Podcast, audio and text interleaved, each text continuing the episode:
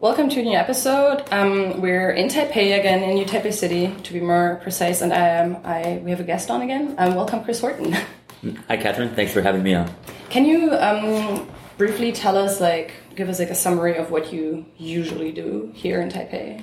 Well, I'm a freelance writer, primarily focused on covering Taiwan for the New York Times, but I also write for Nikkei Asian Review and some other publications. Um, I cover topics ranging from uh, cross-strait relations to uh, uh, to domestic politics to culture. So pretty much uh, anything I can convince an editor to be interested in. And you, you, um, you were talking about this earlier. You lived on the mainland for 13 years before you moved here. That's right. That That's right. Uh, three years in uh, in Shanghai, nine years in Yunnan, which is in the southwest. It borders uh, Tibet, Myanmar, Vietnam, and Laos. Um, so that was that was a nice, different experience. And uh, in in many ways, Yunnan actually kind of you know had it has some some similarities to uh, to Taiwan. Oh, interesting. Okay. In, in what sense? What do you? Well, uh, it was it was one of so when the uh, the Kuomintang uh, when they were losing this the civil war to uh, to the Chinese communists, uh, they they pushed out to the southeast and southwest, and so uh, the, that was kind of one of the last strongholds in what is now the People's Republic of China. Mm-hmm. for the old Republic of China, but also it's it's a very mountainous uh, um, countryside uh, with uh, lots of they call them ethnic minorities over there. Here they would be called indigenous peoples. Um, with different uh, foods and cultures and languages. Uh, and uh, the pace of life is a little bit more relaxed. You know, people laugh a little bit more. You know, you know, sit around, chat over tea a little bit longer. Yeah. But but yeah, just both are very pleasant places. Oh, interesting. Well, I'm glad that you're in Taiwan, in Taipei right now, because it gives us an opportunity to kind of chat about Taiwanese politics a bit. Yeah. So we'll do like a bit of a split episode. First, a bit about domestic politics. Um, and then about international politics. Uh, so I kind of want to start off with this whole um, transitional justice question. It's kind of like a thing we haven't really done an episode on Taiwanese history yet, which we right. probably should. But um, the rough outlines are basically the Kuomintang lost to the communists and came kind of over, and Taiwan was um, under martial law for a significant amount of time. And yeah, well, I mean, so I guess it, it kind of starts in 1945. Uh, so like the the, the Kuomintang didn't they came over when uh, the Japanese surrendered and basically relinquished control of Taiwan to the United States, who didn't want to be, you know, they they uh, they were worried about other things and uh, you know uh, worn down from the war, uh, and uh, they just I think uh, at the time the idea was that it would just be easier to hand Taiwan over to the Kuomintang. you know. Korea, on the other hand, got different treatment where it was kind of treated as, as a country. People didn't want to be part of Japan anymore, and uh, that you know, but maybe Korea was just too Korean to give to uh, to the to the Kuomintang. Uh, I'm assuming that's probably the case. At any rate, uh, in 1945, Taiwan basically became a province of the Republic of China, and uh, right almost right away, uh, the the Kuomintang started using well, it started seizing monopolies uh, a lot of state monopolies that still exist today. Not as monopolies anymore, like Taiwan Tobacco and Liquor, um, Taiwan Sugar.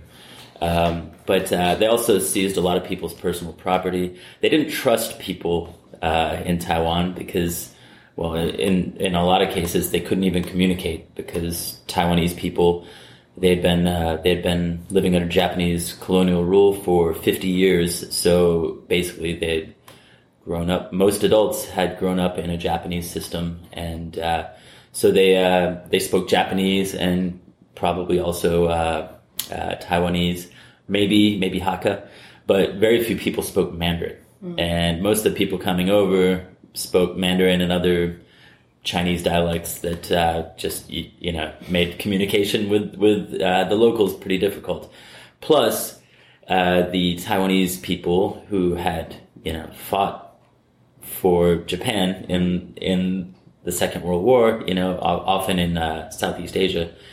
Um, you know, they, they fought against the Kuomintang. So, so, you know, there's this whole like, you, you're us, but you were just fighting us and we can't communicate with you and we don't trust you. And actually we, we need your stuff, uh, you know, whether it's out of just personal greed that, that they took stuff or later on, uh, to support the fight, uh, the, the civil war with the, uh, well, the, the communist revolution that was, that would eventually push the Republic of China off of China and into Taiwan um, it it uh, it created uh, very bad feelings, uh, you know, toward towards the Kuomintang uh, amongst the local population, and uh, so then uh, before before the end of the Civil War, it was 1947. That's you know the, with all this in the background, you know, people just increasingly fed up with the Kuomintang. the price of I think the price of rice, which is you know vital to life here. Um, it, it, had it had gone up quite a bit. Uh, inflation was was out of control, and uh, in February uh, February twenty eighth, nineteen forty seven, a uh, single mother who was selling uh, uh, cigarettes that were not part of the state monopoly. They were smuggled from Shanghai. She she was outside of the the Tianma Tea House, which is uh, I think it's on uh, Nanjing Lu near Nanjing Xilu near Yanping Lu. She was she was uh, selling cigarettes. Two customs officers uh, attempted to confiscate her cigarettes. Uh, she refused to let to hand them over, uh, and one of them hit her in, in, the head with the the butt of his pistol, and she bled quite a bit. And some Taiwanese passersby saw this and got very upset and confronted the officers. And at one point, one of the officers shot and killed somebody. After which, a bigger crowd uh, grew, and they, the the two officers uh, they they had um, they had fled to a police station, and uh, uh they were being protected by police there. The crowd of Taiwanese demanded that uh, that you know they they be allowed to administer justice, uh, their own justice to these uh, two officers, and they, they were denied. The next day, there was a big procession uh, down Yanpinglu through uh, Dadaocheng, the, the old wharf area, um, and into the center of the city.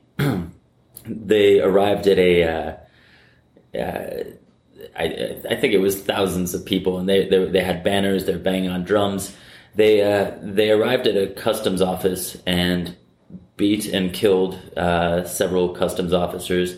They they took uh, the matches, cigarettes, alcohol, office furniture, all out into the street, flipped over cars, lit fires, um, and uh, and then proceeded uh, to head over towards the executive yuan, and that's where uh, they were fired upon with machine guns uh, from the rooftop by Kuomintang soldiers.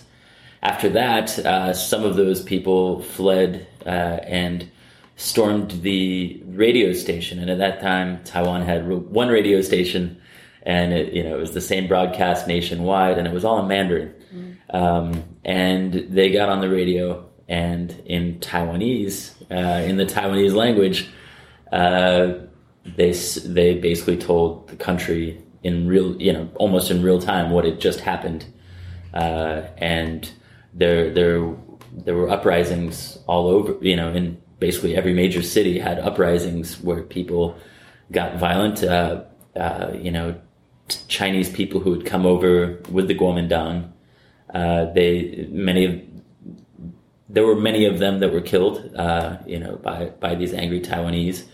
Um, but they uh, basically they the Taiwanese kind of calmed themselves down and started uh, kind of you know they're like okay we've got control of our cities now. Let's you know mm-hmm. let's not you know spiral into chaos. And they started kind of making sure that they that things were orderly and there was no more violence. And uh, the uh, the Chen Yi Chen Yi was the governor of uh, Taiwan. Uh, and he was uh, basically he he let uh, the Chiang Kai-shek government in Nanjing know what was going on, and Chiang Kai shek, um, as it, it, appears from historical documents that Chiang Kai shek knew full well what was going to happen when he sent uh, when he sent reinforcement troops uh, across the Taiwan Strait to help Chen Yi. Chani uh, basically presented a face of like, we can work this out. Let's let's you know let's sit down at the negotiating table with uh, with the Taiwanese people who I think more or less believed it, and uh, then basically like. Uh, uh, I can't remember exactly. I want to say, yeah, it was in March, uh, maybe mid March. Uh, that was when that was when you had the troops arrived, and they basically just, you know, they just started going after basically anyone who had any connection to uh, this attempt to take back control, uh, but with a with a special focus on the Taiwanese elites. So civil servants that had served under Japan and maybe were were helping run things now or, or keep things in order. Um, doctors, lawyers, you know, just uh, or anybody who was known to have been particularly active in in this this movement. Um, so it's it's estimated that you know maybe as many as twenty eight thousand people were killed in like a one or two week period. You know, so it's it's it's very different from uh, uh, the Tiananmen Square massacre, where uh, you know it was, uh, which was also a multi city thing, but it was it was a much shorter time frame this was an initial bit of violence, uh, followed by uh, kind of you know a, a, negotiating a fake negotiating period, and then uh, and then some serious retribution. Um, so after that, uh, it wasn't martial law, but I mean, it, it, it doesn't sound like it was very far off. Uh, it was it was after uh, Chiang's government fled China and came here to Taiwan that uh, that was when martial law was enacted. And uh, Syria recently broke the record, but previously Taiwan had the record for the longest period of martial law. Mm-hmm. Uh, so that was from 1949 uh, until 1987. Yeah. Um, and uh, during that time, it was it wasn't so much because the Taiwanese elites had already been basically uh, liquidated uh, you, there was there was more of a focus on suspected communist infiltrators, uh, and that's that that period is known as the the uh, the White Terror. Um, I I believe the, the term comes from the the white helmets that the constitutional uh, the Xianbing um, the the constitutional soldiers who would uh, who would come and take people away and quite often they were never seen again. Yeah. So there were, uh, you know, it, it, was it was a time of heightened suspicion. Uh, you you were very careful what you said, uh, even you know. You, whatever you did or whatever you said was being monitored by anyone who was around you, and uh, you know it was it was a, a, a, time of great paranoia, and you know.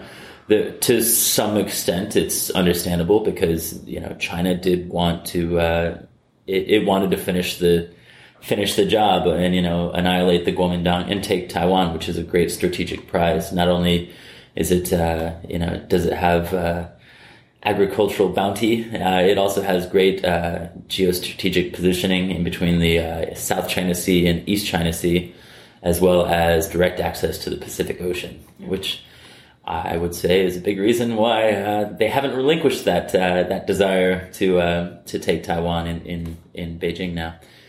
Um, but as far as transitional justice goes, you know, you had uh, single party rule, uh, you know, un- it just straight through to the end of uh, Chiang Kai shek's life, which I believe was 75.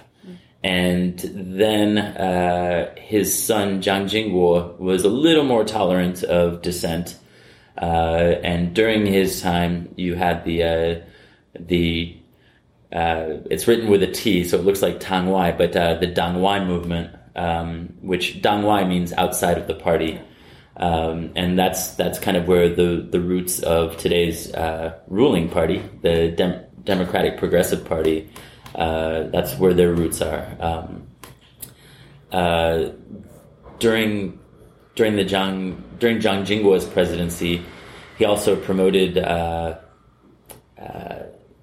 Taiwanese born officials because you had a, a basically this elderly cadre of uh, Kuomintang uh, officials who you know they they were all from China. So they just trusted each other. They didn't trust people who were born here. They didn't trust people who might be communists. Right, right. So there was uh, there were there were two factions, and one of one of them was a, like a Taiwanese faction uh, where they were they were born here, and they're like, look, you know, we can work with you. we will be part of you know, you're the only game in town, and you know, we'll uh, you know, we're gonna have more Taiwanese views than you might have, but uh, uh, you know, let's let's make this work. Uh, and I'm sure some people were, were in it for power and money as well. Um, but then you have the uh, the palace faction, and those were the, the people who'd come over. You know, their their families were from China, and they had only recently come over, and they were very wary of anybody that had been born in Taiwan. You know, attaining a powerful position in the Kuomintang, and actually, that's exactly what happened. Uh, Jiang Jingguo he ended martial law in. Uh, 1987, and he died the following year. And basically, he had appointed. Uh, he had, he had said that he wanted uh, Li Denghui, who uh, was his vice president and who had been born in Kaohsiung when it was known as Takao, a, a, a city in Japanese Formosa. Mm. Today, today we call it Kaohsiung. Uh, he wanted Li Denghui to succeed him. Um, and the Palace faction, the the, the very China oriented uh, people at the top of the Kuomintang, they were vehemently opposed to this. Uh, um, James Soong, however, uh, who who later ran for president in 2000, uh, he uh, he said, you know, he, he, said, you know, every day that we uh, that we delay in you know, approving Li Denghui, you know, we're, we're dishonoring Jiang Jingguo's memory. And eventually that argument prevailed. Li Denghui became president. In the beginning, he was a very, uh, he was a very Kuomintang president. You know, he, he talked, he's, he was still committed to retaking the Chinese mainland as, as they, they were aiming to do. Um, and, you know, he spoke like a Chinese person. You know, he, he, the identity that he that he represented was a very Chinese one. Mm. I actually interviewed Li Denghui in his home yeah, in, in, in, in, April, and it's this is a totally different, you know, uh, the the way he speaks now. He you know he's Taiwanese, mm. uh, and you know they're Chinese. There's none of this mainland and Taiwan. You know, China's China, Taiwan is Taiwan. Uh, so I, I, don't know how much of it uh, was him just kind of harboring uh, his true identity, or if maybe he, you know, his views on Taiwan and Taiwaneseness changed. Uh, but uh, um, that would have been a good question to ask. But do you know? Did he grow up speaking Taiwanese at home, or like he, Japanese and Taiwanese? Mm-hmm. I believe, yeah. But he's Hakka, so he might he so when I interviewed him, he spoke in Mandarin, Taiwanese, Japanese, and English, and he would just he would just fluidly switch from one to another to another, and you know uh, I could get bits of it, and then sometimes uh, there was uh, we had an interpreter there, uh, but it for was all, okay, yeah, yeah, it was uh, it was uh, it was very interesting. Um, but getting back to Li Denghui, he so less than a year after Tiananmen Square, you had uh, protests in what is now Freedom Square, but was a, a square commemorating uh, Chiang Kai-shek, and uh, students from uh, National Taiwan University, where Li Denghui had been uh, an active student, or well, he had, he had studied there, but he had also been uh, the the director of the the school's student association. Um, students from from Taida, as it's known in Chinese, they uh, they protested his. So he he succeeded as president, but two years later, in 1990, after uh, uh, after Jiang Jingguo's death, uh, there was an election where Li Denghui ran for president for the presidency unopposed, and and only Kuomintang members could vote, and many of them were like you know in wheelchairs because they're in their 90s. and uh, you know, pretending to be the representative from Sichuan or something like yeah. that. You know, uh, so so it, it, was just it was kind of a, a, a farce, and the students, you know, they you know they saw it and they they called the Kuomintang out on it. And like I think it was like maybe six days before his inauguration was supposed to take place. You know, they uh, Freedom Square is is very close to the presidential palace, and they occupied it. And they're basically like, you know, we want we want real elections. We also uh, want to get rid of some of this, uh, you know, some of the ridiculous institutions that that the Kuomintang had brought over uh, from China. You know, like there's there. Um, basically, uh, Lee Teng-hui he was like, all right, you know, send about like, I think there were 53 student representatives that met with him at the presidential palace on his first day in office, uh, in his new full, in his first full term. And, uh, you know, there was a lot of discussion. He said, he told me that the students had a lot of, a lot of questions for him about different things. And eventually they, they kind of came to a, an agreement where it's like, okay, all that stuff, all those main, those big things that you want, yeah, let's do them. You know, wow. yeah, uh, which you know it's a stark contrast to how Tiananmen Square was ha- handled the year before in yeah. uh, in the capital of the other country claiming to, uh, or you know, or the other government claiming to rule China. So, um, you know, two years later, you had the first local elections. Uh, so that would have been 92. 92, yeah. And then six years later, in 1996, you had uh, the first presidential election which Lee Teng-hui stood in and, and won uh, quite handily. Mm. Um, and, uh, you know, China was firing missiles into Taiwanese waters near Keelung and Kaohsiung at that time. Bill Clinton, the U.S. president at the time, he sent uh, he sent two aircraft carrier groups to to both areas. China backed down, um, and uh, and you know that you could argue that was a, a, a, turning point in Chinese military development, where it was like, okay, we, we really need a navy.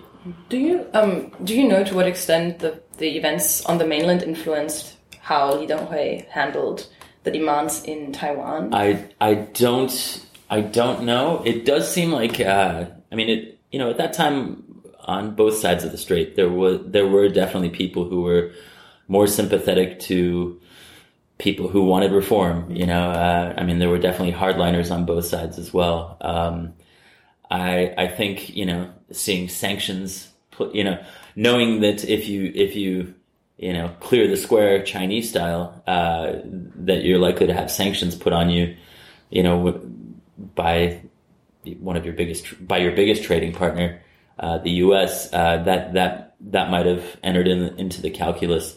But uh, President Lee, when I spoke with him, uh, you know, he said like, you know, look, I, I've always cared about students. You know, I was I was involved in in student associations, and you know, we we protested. Uh, um, he he spoke he spoke to me of the uh, the protests at uh, National Taiwan University that he was involved in uh, in 1947 when um, this was when uh, Nanjing was the capital of the Republic of China, and it also it not only did it control China, but it also controlled Taiwan.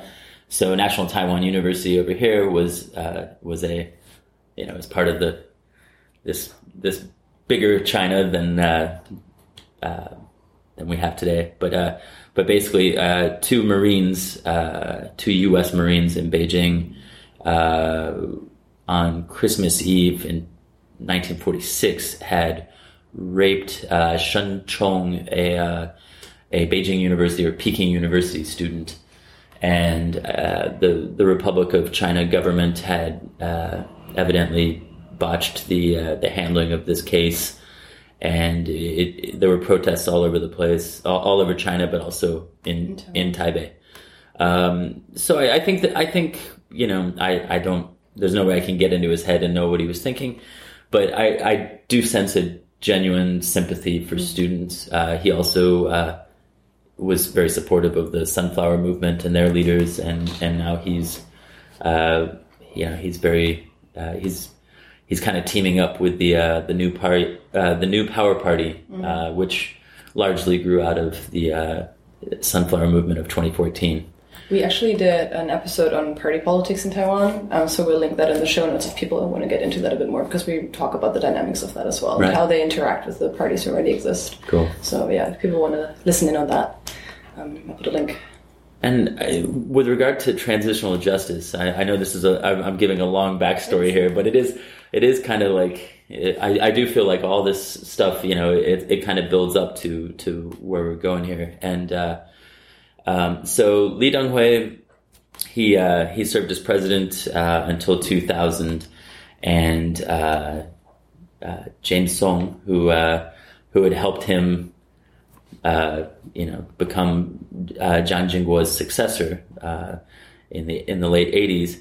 He was charismatic. He was the kind of KMT politician that most people would have voted for back then, and he was the obvious candidate to succeed him um, if you wanted to win. Uh, DPP was fielding uh, former Taipei Mayor uh, Chen Shui-bian, who had done a lot of things to uh, uh, kind of uh, what's the word de-Sinify, or, you know, like lessen the Chinese appearance of of Taipei.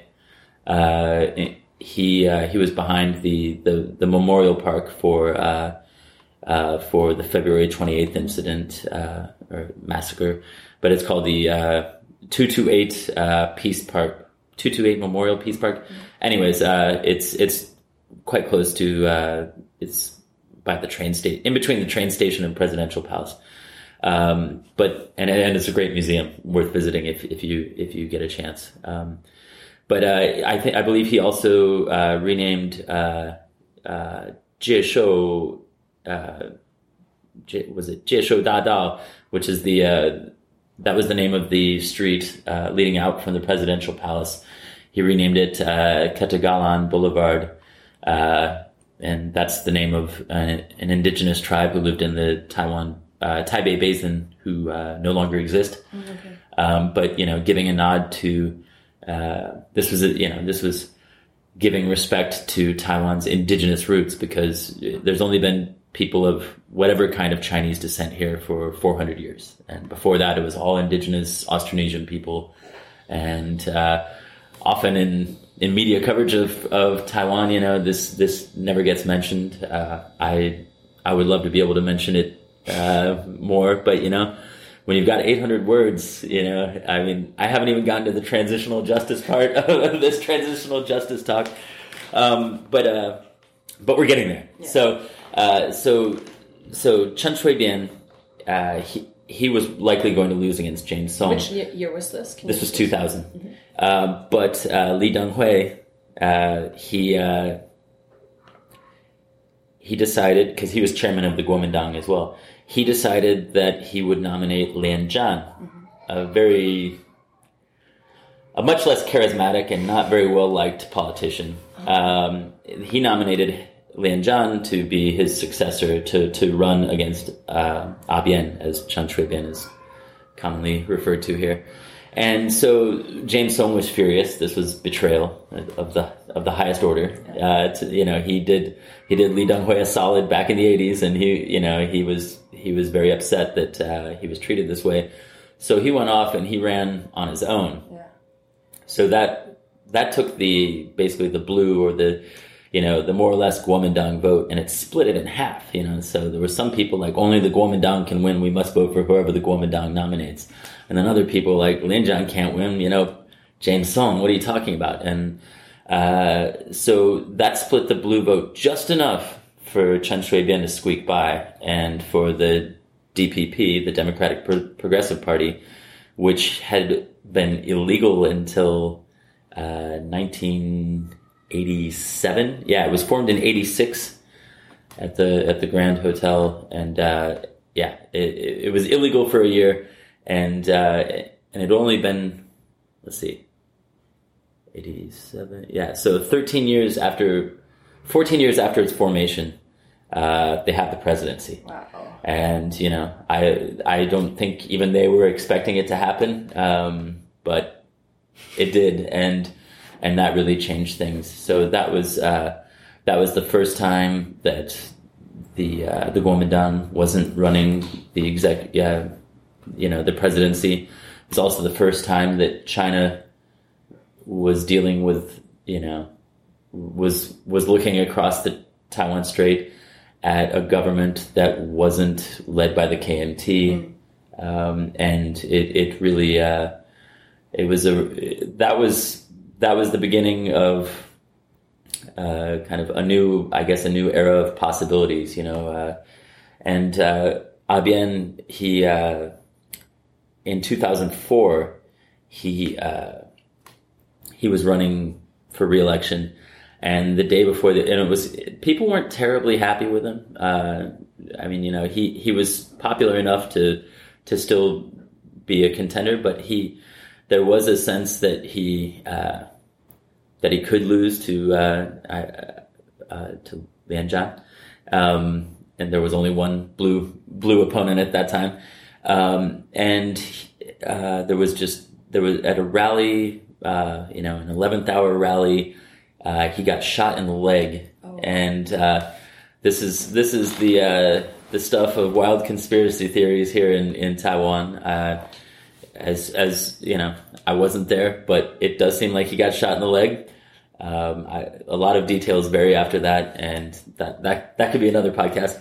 But but during so he he won re-election during those eight years. Uh, uh, transitional justice was something he sought to do. Um, I, I, believe he, uh, I believe it was that time. You know, he he renamed uh, uh, Chiang Kai-shek International Airport.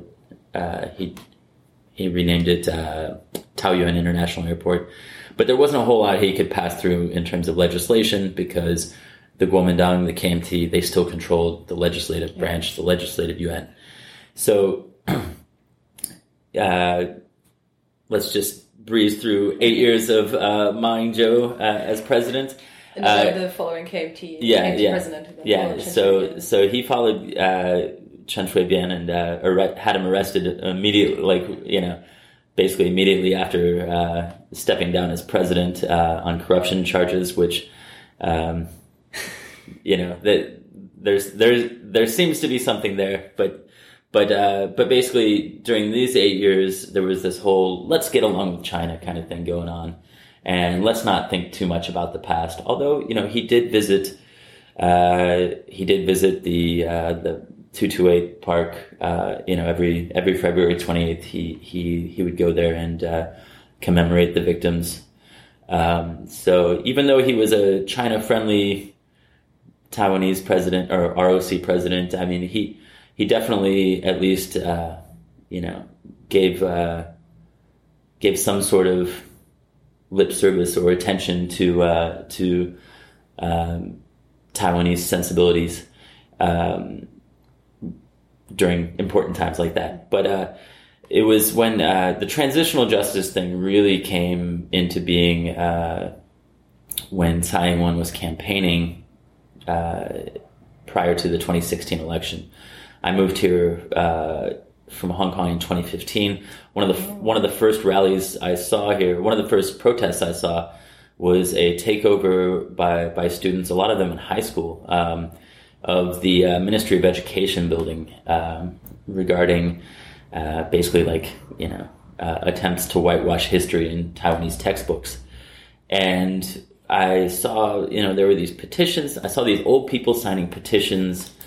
Uh, I didn't quite understand what it was all about. Um, figured it out well after the fact. Like oh, you know, they basically said like the, the Kuomintang they they took our stuff, mm-hmm. and and uh, you know this was like these were very old people and we were talking about like the 40s yeah. Uh, and in 2015 yeah yeah yeah. So the, you know people have not forgotten. Yeah. And uh, after becoming president you know campaigning you know with, with transitional justice a big part of her campaign um, Tsai Ing-wen uh, launched a uh, an ill-gotten gains committee or commission to uh, to basically examine you know, what KMT assets uh, were, you know, illegally acquired and what could be taken back from them and, and ideally returned to their original owners or, or you know, how to use those assets, uh, you know, for the state rather than for the party. So it's, it's worth mentioning at this point, um, that, you know, in, in the, uh, you know, in the 1990s, the, uh, the Kuomintang, the KMT, was commonly considered the wealthiest political party on the planet. Mm.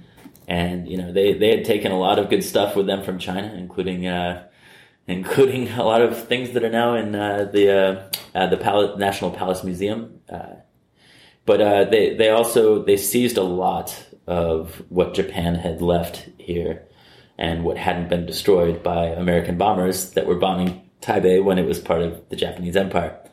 Um, so uh, basically, once you know, being a, an extremely wealthy party with billions of dollars of assets uh, and cash, uh, you know, gives and, and, also just you know having kind of s- set up the rules of the game. You know, that gave the Kuomintang a huge advantage. Mm. Uh, they also had other things like, uh, and this is part of transitional justice as well, um, for uh, students. Uh, sorry, teachers civil servants and soldiers, retired soldiers, uh, they were allowed to get pensions with uh, much high I can't remember the figure, but much higher savings rates than normal people would get. And these people were by no by no coincidence they were uh, they were kind of core party supporters for the uh, the Kuomintang and have been so until this day.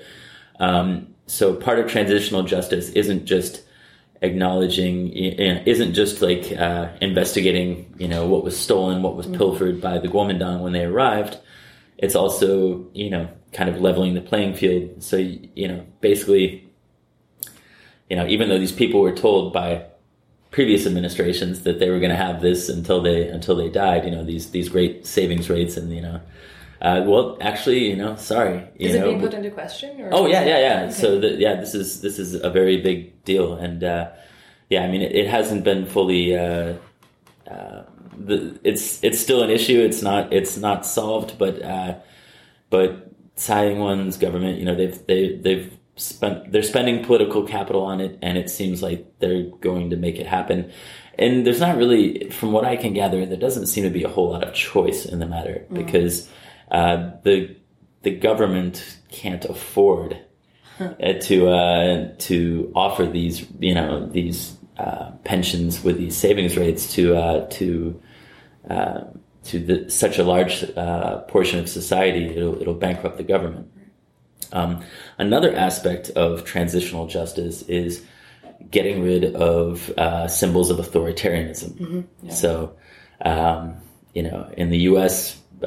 I'm American. In the U.S., you know, getting rid of Confederate uh, Confederate statues, you know, that's been a that's been a divisive thing. I, I, it shouldn't be, uh, but it has been a, a, very divisive issue in the states. Um, uh, you know, with the argument being, you know, look, this is where we came from. This is our history.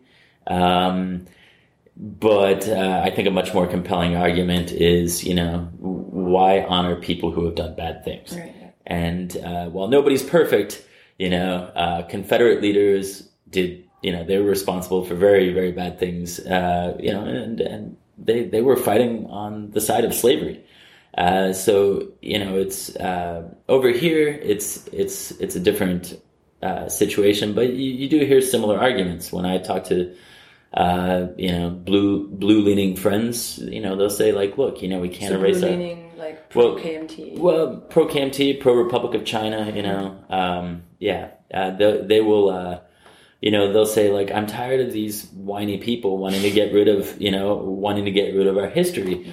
and you know, I think that the you know the argument uh, on the green side of things, uh, on the DPP or, or NPP side of things, just the more Taiwanese identity, identity centric uh, uh, side of things would be like, look, you know, Chiang Kai-shek, uh, you know, he was responsible for tens of thousands of deaths, uh, you know, before he even arrived. Yeah. and then, uh, and then plenty more after he did, you know, we had martial law, we had the white terror, you know, um, yeah, our economy grew, you know, in the 80s and all that stuff, but, you know, it might have been able to do that without, without martial law.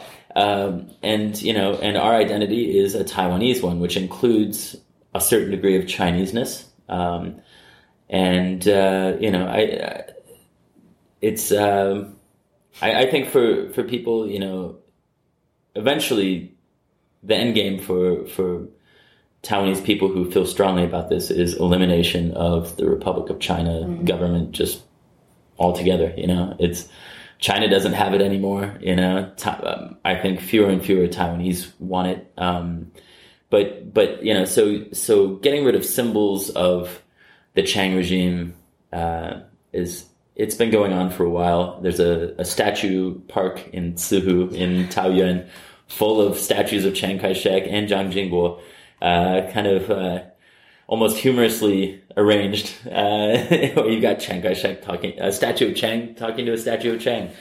um, uh, but uh, yeah, it, you know, the the big one is uh, the the statue in Freedom Square, mm-hmm. and uh, there have been there's been indi- an indication from the uh, the transitional justice commission that Tsai uh, appointed. Uh, uh, it's one of the uh, one of the people heading this uh, commission uh, said basically like the top priority is dealing with the statue, and it's kind of like you know, do we relocate it or do we destroy it? And they're also considering turning the and I mean this is this is a big deal, not just kind of domestically, but also, you know, like, uh, international tourists love to go take photos there, you know? So this is, you know, there, there, there is potentially economic, uh, ramifications that, you know, attached to this, but, uh, I don't think people are worried about that so much. Uh, I think it's just like, you know, do we keep Chiang or do we get rid of him? It sounds like he's going to go. Yeah. And uh, I was I was on a radio show earlier this year, like in January. Kind of, we were we were talking about this, and I, I you know, I raised the question, you know, like, do you, is it you know is it possible that uh, that maybe by the end of the year Chiang won't even be sitting there and uh, a uh, uh, the the host who was also foreign uh, he's been here for a long time he was he was quite certain that Chiang would still be sitting there at the end and uh, you know, I haven't been here that long. I've been here three years. Um, so I don't know how much I'm just coming in with this like, oh, Taiwan's all progressive mm. kind of attitude. When actually, it's it, it's a it's a deeply conservative place that that maybe uh, the the youth are quite progressive and adults are fairly progressive. But when it comes to things that affect uh, their wallets or their families, then uh, then suddenly you know they're they're not a big fan of what yeah. uh, what Tsai Ing-wen is trying to do. Um, and it hasn't always been smooth, you know, the the rollout. There's there's been stutters, uh, but but basically we're getting to the point now where not only uh, do you have China complaining about desinicization uh, uh, as you did during the Chen Shui-bian era, but now they're they're concerned about dechangification.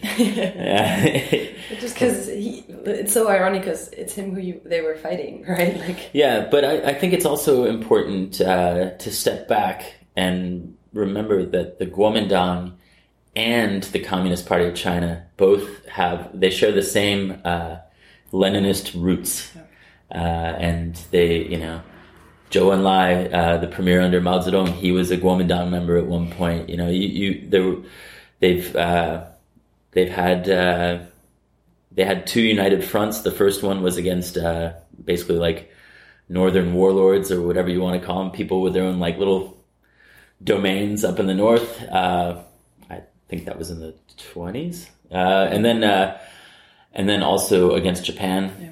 Um, and you could argue that right now it's the third, you know, uh, CCP KMT United Front where, where, you know, the Kuomintang is viewed as the only trustworthy, uh, uh, representative of the ROC government in Taiwan to deal with.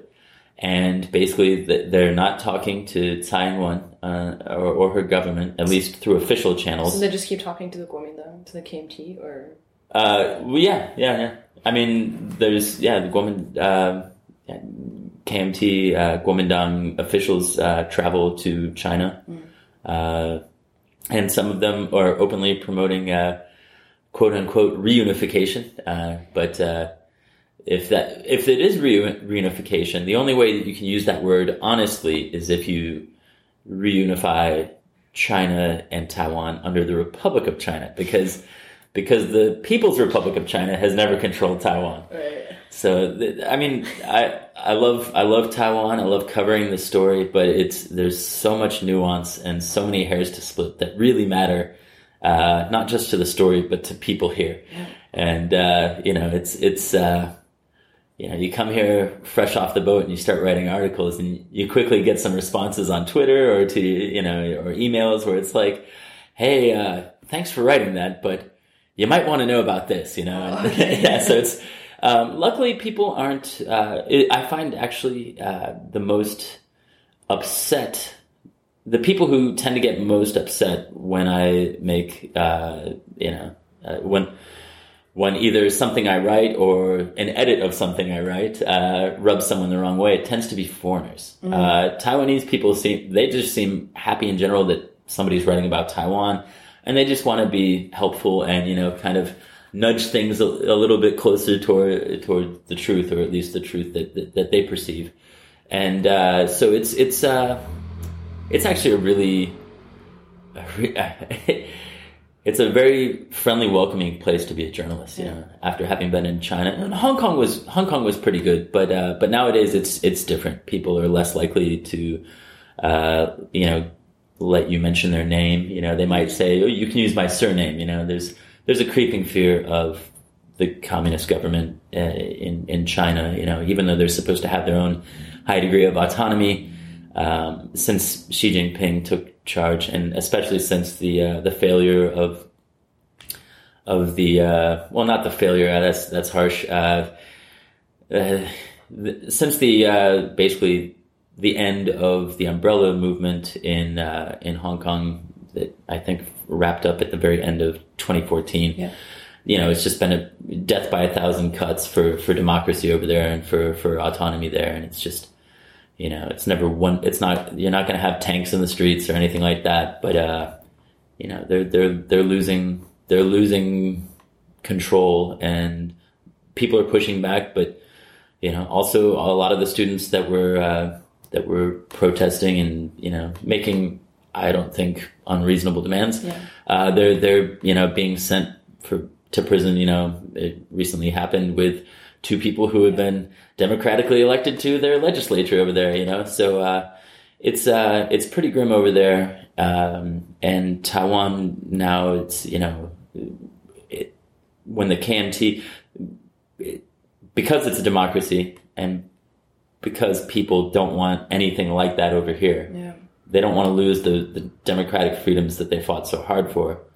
Um, they, you know, the the KMT, the the Kuomintang, they're very limited in, in what they can, in how much they can praise the Chinese model, or or you know, before you could say, oh, you know, like it'll be one country, two systems, just like Hong Kong, and you know, since 2014, that sounds much less appealing. You know, I think there there genuinely were a lot of Taiwanese people, or, or a decent number of Taiwanese people, who were like, well, you know, worst case scenario, we're like Hong Kong. Yeah.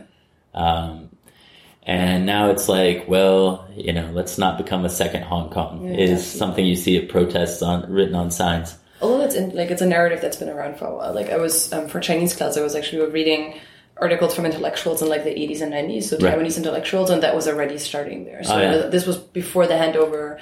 Um, especially people were very worried and they were like, what's happening with Hong Kong doesn't look like something we want to have. Right. And so it was already, there was like definitely a degree of caution there. But yeah, I agree. It's definitely gotten much more clear that that's not something that most Taiwanese people want. Yeah.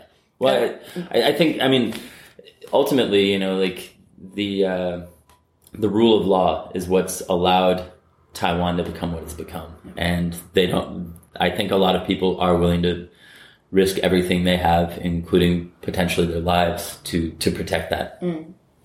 That's um, in just kind of like tying back to what we are talking about earlier. The great with the overview of history. I don't mind that it's like detailed because we haven't talked about this yet. So I think it's very important to get like give people like an overview.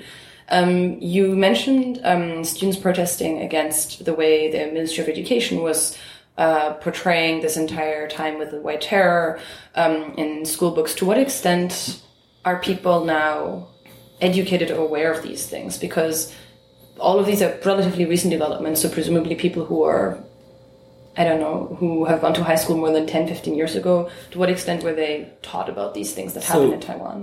That's a good question. Yeah. Um, so people who are, you know, coming out of high school now, I think have a, a much less uh, Sinocentric view, much less KMT centric uh, view of uh, Taiwan's modern history. Mm. Uh, I have a, a 31, 32 year old friend, and she was, you know, she was saying, yeah, when I was, you know, when I was growing up, it's like, you know, we're Chinese, you know, Du Fu is our, our national poet. Du Fu and Li Bai are our national treasures, you know, and that kind of stuff. And it was just like, it was all about China and she had never been to China. Yeah. And that was a big disconnect. And so now you get, uh, you get a lot more, uh, awareness and recognition of events and people and developments, uh, especially things that led to, uh, not, not just the tragedies, but also the victories for democracy. So, or, or the tragic victories, uh, like, uh, Zheng Nanrong, who, uh, basically, he he was a, a magazine publisher who had uh, he had published like a, a, draft constitution for a Republic of Taiwan in 1989, uh, spring of 1989, and uh, so I mean this was like I think this was while students were sitting in in Tiananmen Square in Beijing. Um, so 89 was a, uh, was a difficult year for for both uh, both the PRC and ROC governments. But uh, Zheng Nanrong, he uh, by by publishing this magazine, uh, he had um, he had violated ROC law, and uh, he was going to be arrested. Uh, police were coming in or trying to get into his office. He had kind of barricaded himself in, and he lit his office and himself on fire. And I believe this was caught on television. He uh, he burned he burned to death in his office chair and there were protests, large protests in Taiwan, uh, basically demanding an, an end to, uh, I want to say the sedition law, could be wrong, but basically, basically uh, making it legal to call for you know a change to the constitution or a change to the name of the country, uh, and uh, you know this was only two years after the end of martial law, so it was it was still a touchy time, but uh, the the so that would have been under Lee Teng-hui. That uh, yeah. So the Lee Teng-hui government uh, agreed to that, mm. and uh, so I believe it's April seventh. Uh, it's either April sixth or April seventh. Uh, too many, too many, uh, too many special days here. but that's that's Taiwan's National Freedom of Speech Day, and and actually Lee Teng-hui, who is ninety five he is and will be 96 next uh, Freedom of Speech Day. He is along with Chen Shui-bian and uh, and other people, uh, including uh, so-called third third force parties like uh, the New Power Party and the Social Democrat Party. They're pushing for a change to the referendum law uh, here because the referendum law it it doesn't allow. Um, what is it? Uh, it doesn't allow referendums uh, or referenda on national sovereignty. Oh. So you can't just have a referendum on like you know are we, do we want to change our name to Taiwan yeah. or Republic of Taiwan? Um, and so they want to change that, and then next a- next April on the anniversary of Jung, Zheng Nanrong's uh, self-immolation in the name of free speech and democracy, they want to have a referendum on do do we want to stop calling ourselves the Republic of China, which which if you didn't have you know China pointing you know a couple thousand missiles at you from across the strait, and you know sailing an aircraft carrier through the strait and circling your you know your biggest island with bombers that would be an easy easy boat to make. But uh, this is you know it's it's far from you know a done deal but I, I haven't heard any criticism of this from the Tsai administration she's been very quiet on this Yeah. so I think it's it's something that come next April we, we may very well be uh, dealing, you know, looking at and writing about. Who knows? Um, but it would be it, that would be kind of a uh, uh, a major major challenge of this uh, of of the three way relationship between the U.S., China, and Taiwan. Yeah. Um, It's and like openly declaring independence, whereas before there was what, even though Taiwan is de facto its own country, Yeah. there's still this like implicit recognition through calling itself China that it's yeah Yeah, well, I, yeah, I mean, I, I would say, yeah, it's, it's, international media will call it declaring independence, but what it will be is just changing the name of Yeah. Taiwan in the constitution, you know, and, uh, yeah, China, the Republic of China has been independent of, you know, it's, the Republic of China government in Taiwan has been independent for seven decades now. Um, but Taiwan has never been a country. Taiwan is is you know at least according to the laws that govern Taiwan, Taiwan is not a country. It's it's one of two provinces in the Republic of China, you know, under the Republic of China government. But you know the language that comes out of uh, uh, the Ministry of Foreign Affairs, you know, uh, when um, and maybe this is a good transition point.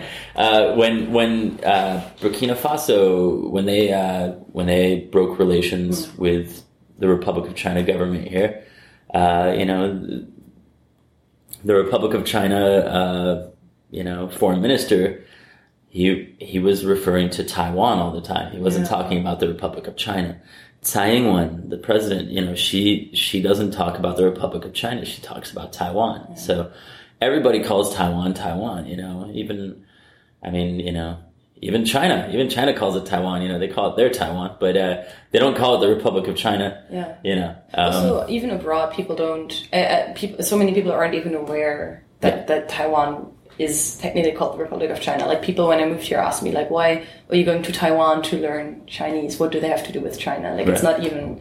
It's just like the separate country that is in people's minds somehow, even Well, if they don't know a lot about it. and this and this is a huge help to uh, Beijing's attempts to bring Taiwan under its control. Uh, if people don't know what it is that you're talking about, how are they going to have strong feelings about it? You know. So there's been this erasure, but also you know it, the erasure didn't start with with uh, Beijing. The erasure started with um, with the Kuomintang, you know, and uh, erasing Taiwanese identity. You know, kids would get fined for uh, speaking Taiwanese in school uh, back back in the day. Um, you know, the National Palace Museum. It's all this stuff that came over from China, and the message w- is "We are Chinese." You know.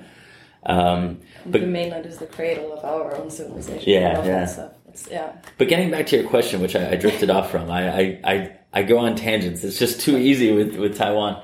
Um, you know, so I, I was, you know, I ha- my friend, uh, who's in her thirties, you know, she was, she grew up being told like China, China, China, we're Yeah. China.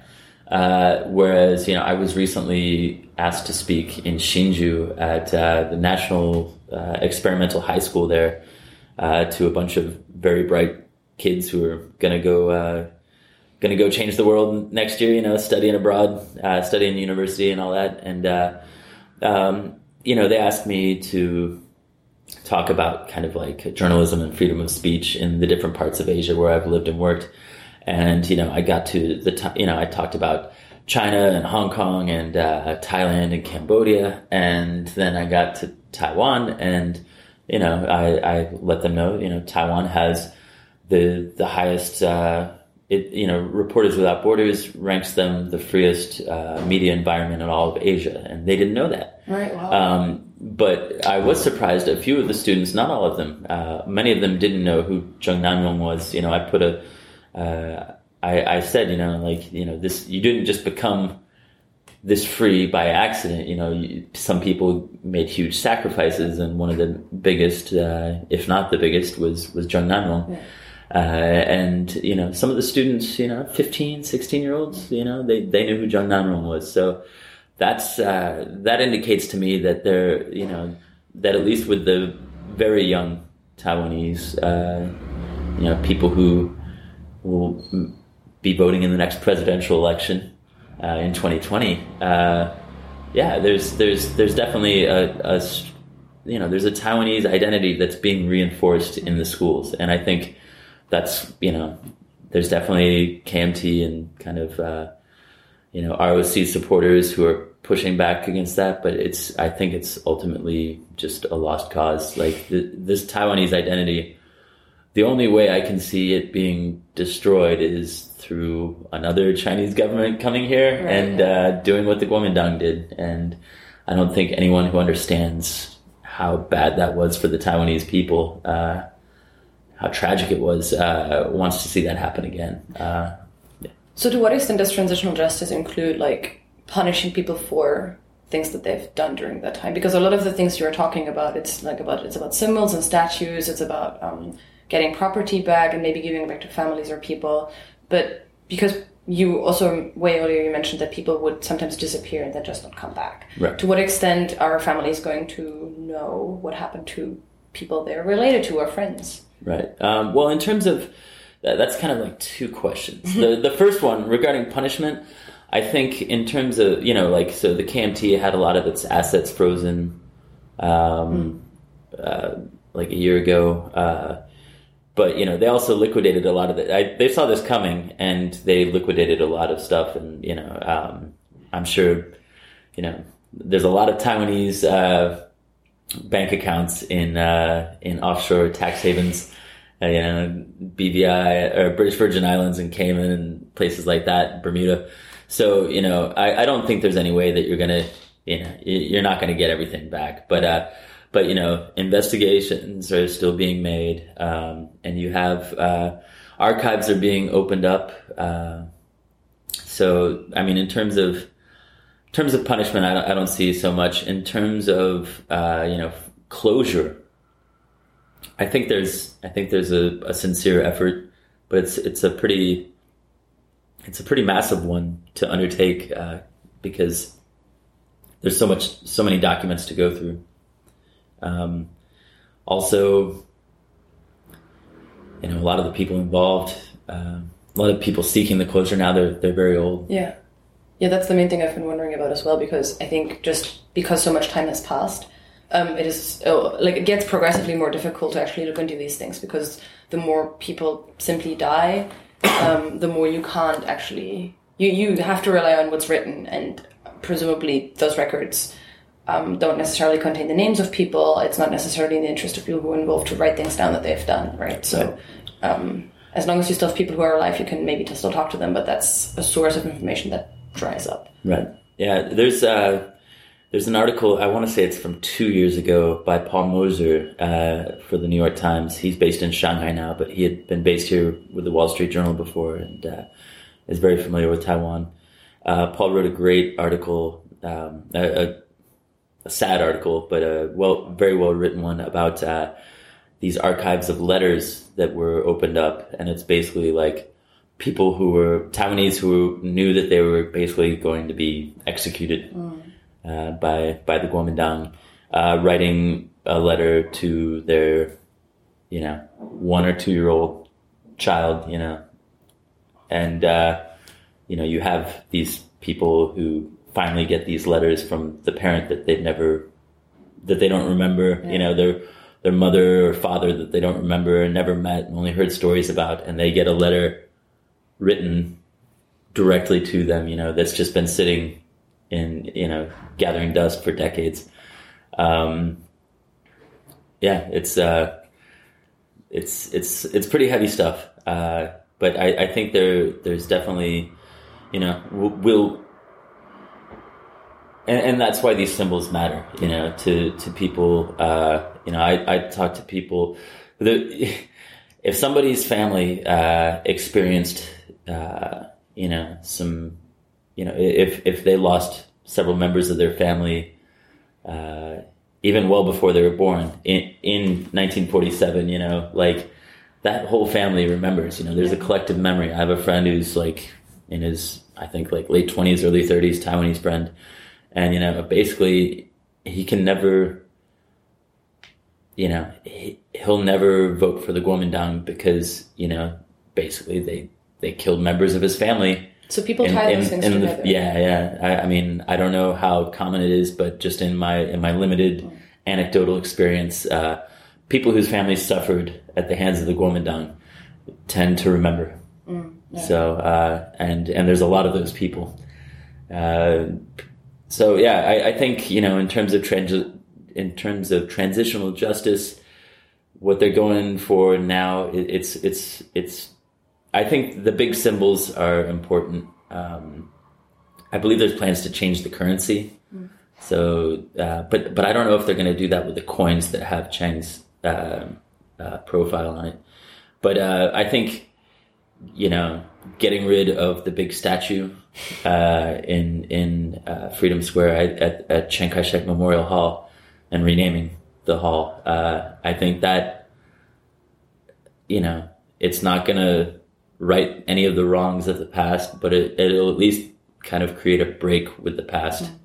But I think for a lot of people, that actually comes with uh, the end of the Republic of China government. Right. Um, Cool. I think actually this would be a good point to end the podcast because it's already we're already yeah we're over an over an hour already. Okay, cool. So um, yeah, I just want to thank you again for coming on and talking about this in Thank so much for having me. detail. It's so interesting.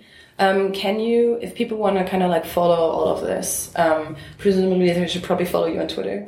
uh, sure. Yeah, yeah. Um, and is there are there any particular resources that you think are pretty good um, that are English language for following Taiwanese politics and what's going on here? Uh, I think there, there's a lot of uh, a lot of good people to follow. Uh, uh, Maggie Lewis, who you recently had on, uh, she's she's great. Uh, J. Michael Cole is uh, is is a who is the uh, editor of Taiwan Sentinel. Both both very worthwhile uh, or very worth following. Um, New Bloom Mag. Uh, you know, I think uh, for me, I just I kind of follow everybody as well. Um, but uh, yeah, I, I mean, I would say, I would say basically once you once you kind of dip your toes in Taiwan Twitter, you'll you'll start you'll start finding out uh, you know uh, where where people stand on different things and, and who's who's tweeting more on different issues. So I, I, I think you know just just jump in and uh, you'll you'll it's it's not hard to uh, to kind of get pulled in the direction in which uh, you know people are talking more about things that you're interested in. Cool. But it's it's very good that uh, I you know just in the three years I've been here, I feel like there's there's growing interest in Taiwan, and uh, you know I'm I'm not really for anything for Taiwan politically other than the Taiwanese people just uh, you know uh, controlling their own destiny. And if you know if they want to whatever they want to do, it's up to them, uh, and I I support them. But uh, uh, there's there's a lot of interesting debates going on in, the Twitter space, and the the growing interest uh, by international audiences uh, is definitely uh, it's it's very you know you, you can I can sense it. Uh, it's it used to be me uh, you know begging editors to let me write this story on Taiwan, and, and now I'm getting asked to write stories much more often. I, I still pitch a lot, uh, and uh, you know they don't always they don't always get approved, but. Uh, um, there's definitely a growing interest uh, by international media in Taiwan, and I just hope that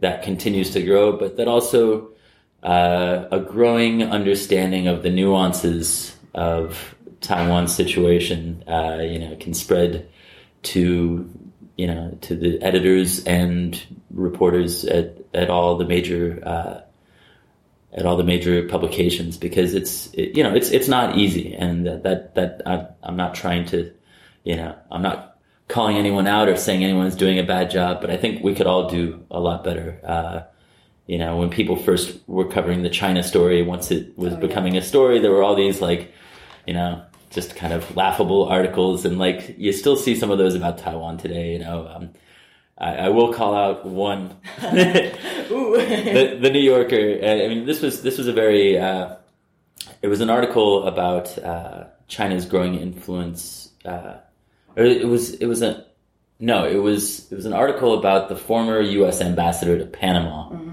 who recently resigned because he was uh, fed up with the Trump administration, and uh, basically uh, there was a side note where he had uh, you know he he was talking about how China was you know making uh, inroads in Panama, which at the time was a Taiwan Taiwanese official diplomatic ally, and what ended up happening was uh, the uh, I don't know if it was the writer or the editor, but the Taiwan was re- referred to as Taiwan. It's this isn't verbatim, but uh, the word antag you know, which has, which a major antagonist of uh, or antagonizer of of China, which really kind of you know that that was just a bit unfair to Taiwan. I mean, Ti- China's not not under any sort of threat from uh, from Taiwan, at least not militarily. You know, uh, it's it. The only thing that threatens the Communist Party from Taiwan is its free and open society and uh, willingness to own up to its own mistakes. Um, but yeah, so I, I hope uh, I hope, you know, myself included, that uh, global media can do a better job of covering the Taiwan story and giving it the uh, the attention it deserves. Yeah, and, I really think that like there is a lot of information out there that people can get to if they're interested. So we're basically adding this to that. And here's some more, yeah, yeah. exactly. Thank you. So, yeah, thanks so much. Yeah, thanks, Catherine.